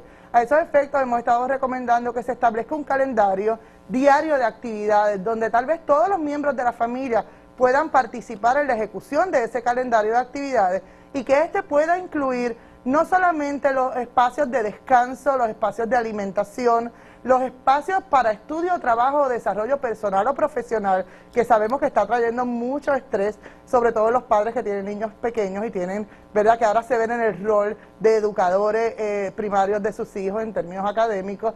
Eh, también espacios para compartir actividades especiales en familia. Eh, la creatividad es un elemento esencial en este proceso de autoayuda. Decir, que ser creativo, buscar en las redes sociales o escuchar de otras personas que están haciendo puede ayudarnos a encontrar nuevas ideas de qué hacer como grupo familiar y al mismo tiempo respetar los espacios individuales y personales que todos vamos a necesitar en este periodo. También es importante mantener la cercanía aún en la distancia. Eh, en estos tiempos que vivimos, la tecnología nos está facilitando eso y todo el mundo, no importa que sea un adulto mayor, tiene la capacidad de aprender, así que tomemos el tiempo de enseñarle a nuestros adultos mayores a utilizar la tecnología de manera que puedan comunicarse a través de videoconferencia y establecer esa cercanía. Y oiga, no lo haga usted adulto nada más, ponga a sus niños pequeños a hablar con sus abuelos, con sus tíos, pero más importante, con sus amigos también. Claro, eso, eso usted ha dicho algo muy clave, porque dentro de este aislamiento que la circunstancia provoca, el continuar en contacto con amistades, con familiares, la tecnología muy bien nos lo ha permitido, diferentes aplicaciones que están disponibles para poder lograr este objetivo. Y hablando de aplicación y tecnología, el eh, AMSCA tiene también la disponibilidad para ofrecer servicios en línea, por ejemplo. Pregunto si también a nivel virtual. Es correcto. AMSCA, además de la línea Paz que todos conocen y que esperamos continúen utilizando, hemos añadido Grupos de apoyo virtuales están siendo promovidos a través de las distintas redes sociales y las páginas oficiales de la agencia. Estos grupos de apoyo son para la población general. Así que si usted identifica que la situación le está afectando su rutina, la nueva rutina que tenemos todos, ¿verdad?, en el hogar, si le está afectando su capacidad de descanso, de tomar decisiones, su, su proceso de alimentación, si usted se siente aturdido, o se siente que no está pudiendo sobrellevar la carga que está teniendo en este momento, no duden en llamar a la línea Paz. Además, la línea Paz recientemente eh, anunció, a partir del 14 de marzo, hicimos el anuncio oficial, tiene una aplicación móvil desde la cual tiene acceso a chatear. Así que es una nueva forma de comunicarnos y sabemos que muchas personas la están utilizando porque aseguran la confidencialidad ya que están a veces en lugares pequeños, quieren recibir la ayuda pero no quieren que los demás miembros de la familia escuchen. ¿Quién está al otro lado? Al, otro, lado, está un profesional de la conducta, psicólogos clínicos, trabajadores ah, sociales clínicos y consejeros, eh, todos licenciados con adiestramiento y readiestramiento continuo, que son las personas que tanto la llamada como el chat están contestando eh, sus preocupaciones. ¿Cuánto tiempo? ¿Cuánto tiempo está esa persona ahí? El tiempo que la persona necesite. Eh, ahora hemos incorporado esto, ¿verdad? La línea Paz es parte del programa de intervención en crisis de la agencia. Hemos incorporado un nuevo servicio porque hay personas que no están enlazadas a un sistema de tratamiento o que tal vez su situación es particular por el momento que están viviendo, como nos ocurre con las personas que se encuentran en cuarentena, que han arrojado positivo al COVID-19 y se encuentran haciendo cuarentena en sus hogares. Eh, eh, nosotros hemos incorporado el servicio de continuidad. Regularmente la línea Paz da un seguimiento posterior cuando hemos coordinado el servicio o cuando entendemos que la persona eh, puede necesitar un poco más de apoyo, damos un seguimiento posterior, pero ahora las personas que identificamos con un estresor mayor los estamos pasando a una continuidad de servicio de manera, ¿verdad?, que puedan recibir ese apoyo de manera consecutiva. Una llamada, una comunicación posterior a la original ¿Cuántas veces más? Cuántas veces la persona necesite. Sí. Nosotros, ¿verdad?, estamos para, para servir. Tengo que destacar que la clase profesional eh, de salud mental en Puerto Rico está eh, on board junto con AMSCA y estamos trabajando en equipo. la provisión de servicios no se ha detenido. Los principales proveedores de servicios de salud mental, entendidas los psiquiatras, las organizaciones que brindan estos servicios, los psicólogos, eh, tienen sus oficinas, obviamente, con los ajustes que ha hecho toda la comunidad y por cita. Así que el servicio está disponible en el país y nosotros coordinamos con ellos y le ayudamos a coordinar sus citas si ya usted tiene un proveedor y no lo ha conseguido. A través de la línea Paz le facilitamos el proceso de coordinar sus citas con su propio proveedor de servicios. Muy pendiente, en breve estaremos destacando la línea Paz y la forma en que usted puede comunicarse, pero quisiera eh, que me dijera, en términos de estadísticos o eh, evaluando la cantidad de llamadas o contactos que tienen en esa gestión virtual, ¿cuáles son los casos que más eh, frecuentan ustedes? Si es ansiedad, si es miedo, hay personas eh, que expresan su intención de suicidio. Eh, ¿Cómo se ha dado?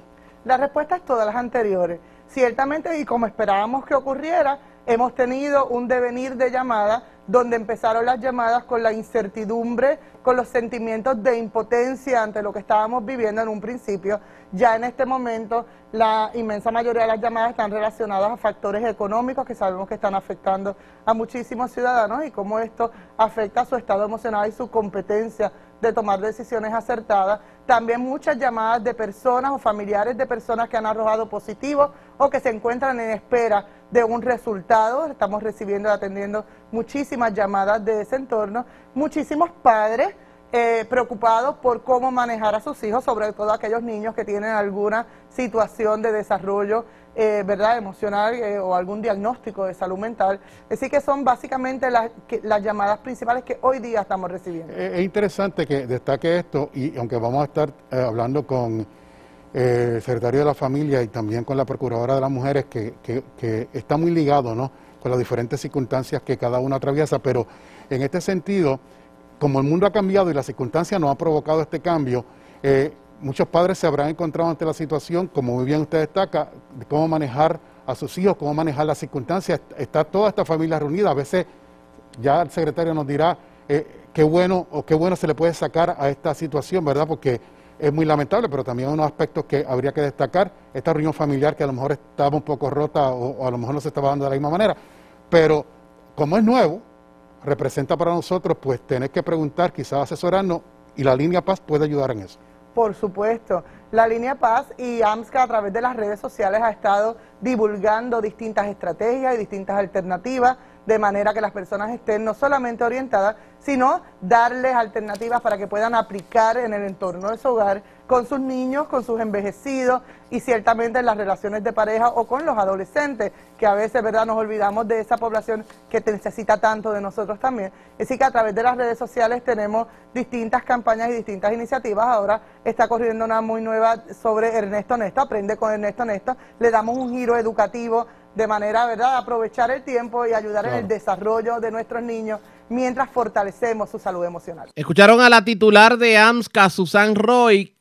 ¿Está realmente el puertorriqueño, digamos, bueno, vamos a ponerlo de esta forma. ¿Podremos emocionalmente hablando lidiar con lo que resta de pandemia y lo que resta de toque de queda? Eso está por verse, pendientes a la red informativa. La red le informa. Señores, regresamos luego de la pausa a la parte final del noticiero estelar de la red informativa. Y como siempre hacemos esta hora de la tarde, resumimos lo más importante del coronavirus a nivel de Estados Unidos y el mundo con nuestros compañeros de La Voz de América. Regresamos con más.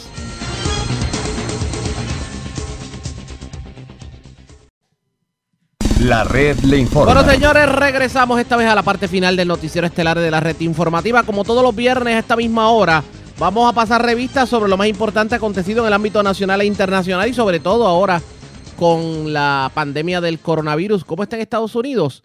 Pues nos enlazamos a la voz de América. Yasmín López nos resume lo más importante en el ámbito nacional e internacional. Líderes de los países del G7 acordaron mancomunar esfuerzos para combatir la pandemia del COVID-19. Durante la videoconferencia que tuvo lugar este jueves, el presidente Donald Trump conversó con sus homólogos sobre el papel de la Organización Mundial de la Salud y la necesidad de una mayor transparencia en el manejo de la información. Según la Casa Blanca, durante la conversación, los líderes se comprometieron a tomar acciones necesarias para asegurar una respuesta coordinada a la crisis de salud mundial. En otras noticias, aumentan las cifras de personas afectadas por el desempleo en Estados Unidos. Según el Departamento de Trabajo, más de 5 millones de personas ingresaron a las filas de desempleados. Los hispanos están entre los más impactados. Bricio Segovia tiene todos los detalles.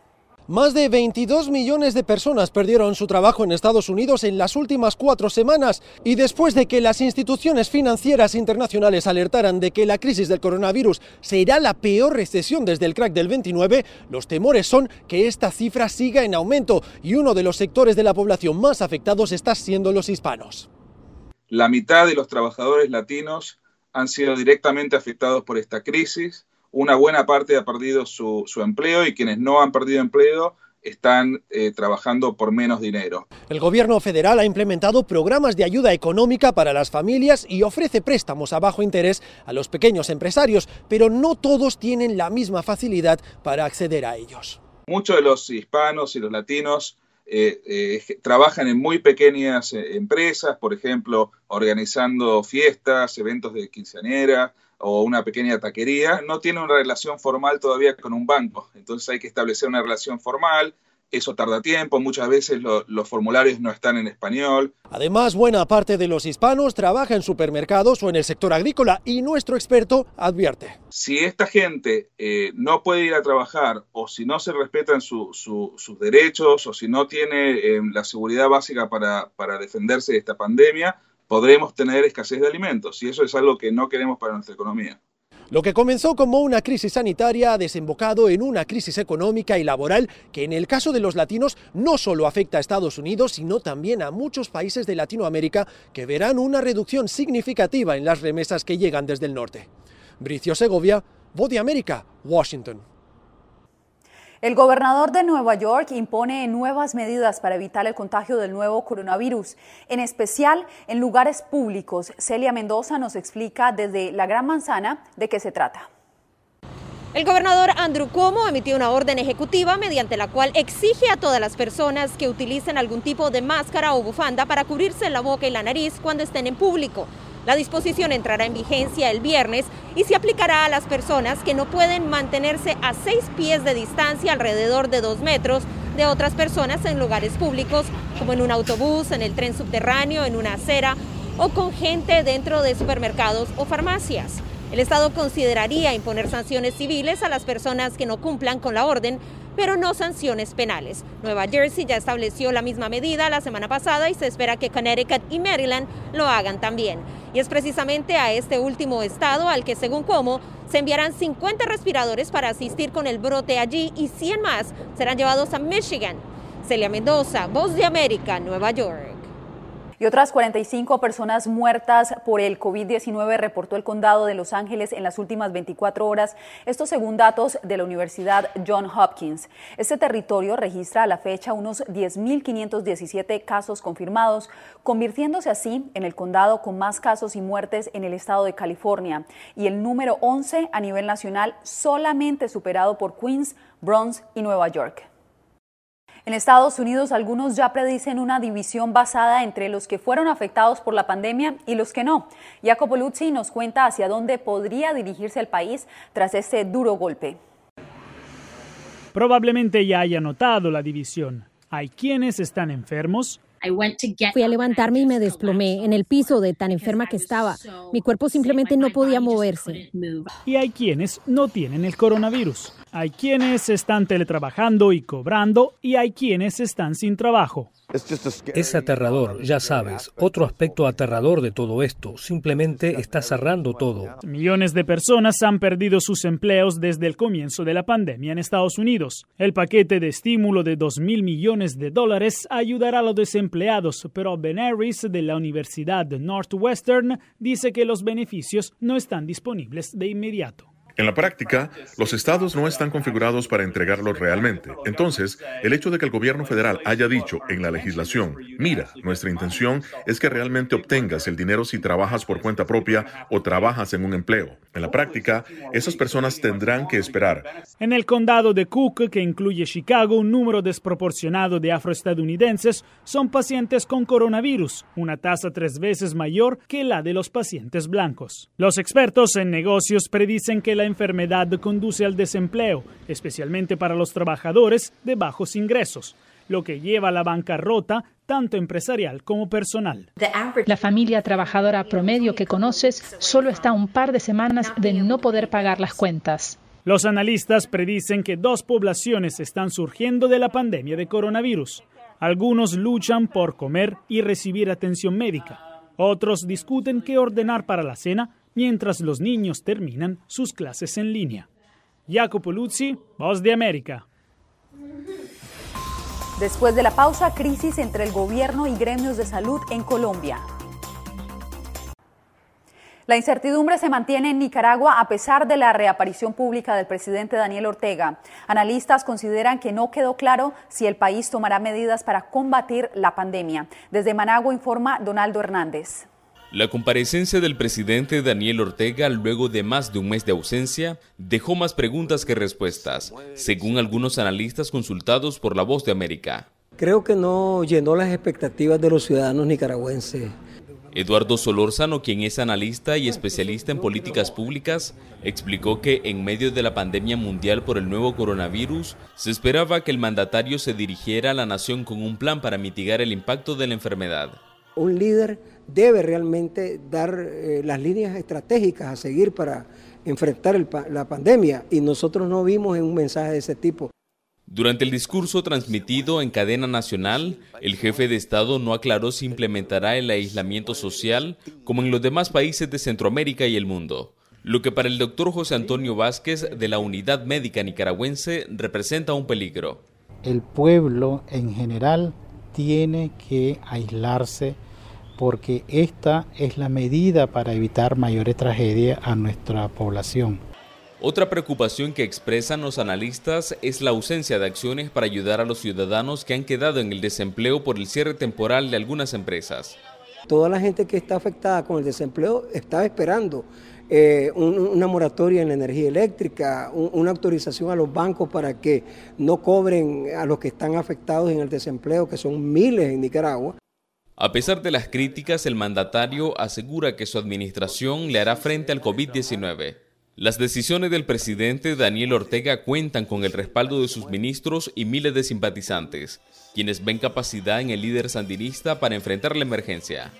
Donaldo Hernández, Voz de América, Managua.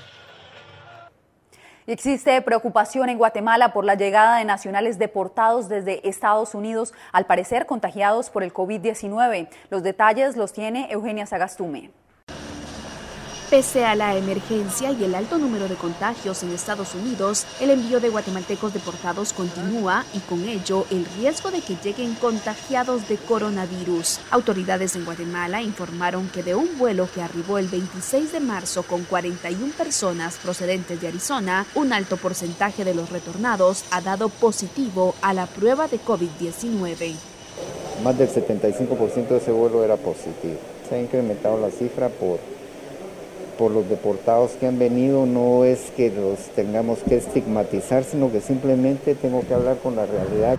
Sin un número exacto de deportados que han dado positivo, el ministro de Salud asegura que en varios vuelos han detectado a personas con fiebre, a quienes se les practica la prueba, mientras los demás son enviados a un albergue.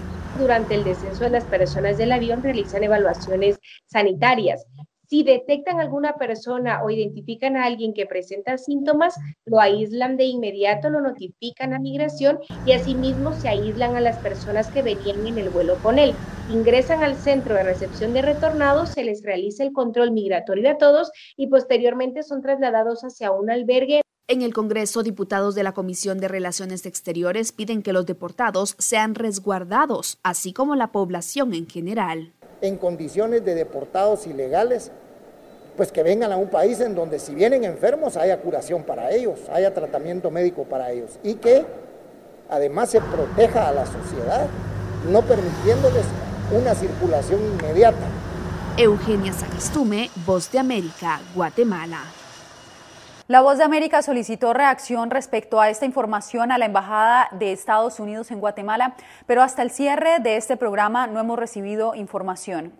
Entre tanto, en Venezuela la pandemia no da tregua al incremento de los precios de los productos básicos. La preocupación crece mientras los venezolanos encaran la cuarta semana de confinamiento obligatorio. Álvaro Elgarra tiene el reporte desde Caracas.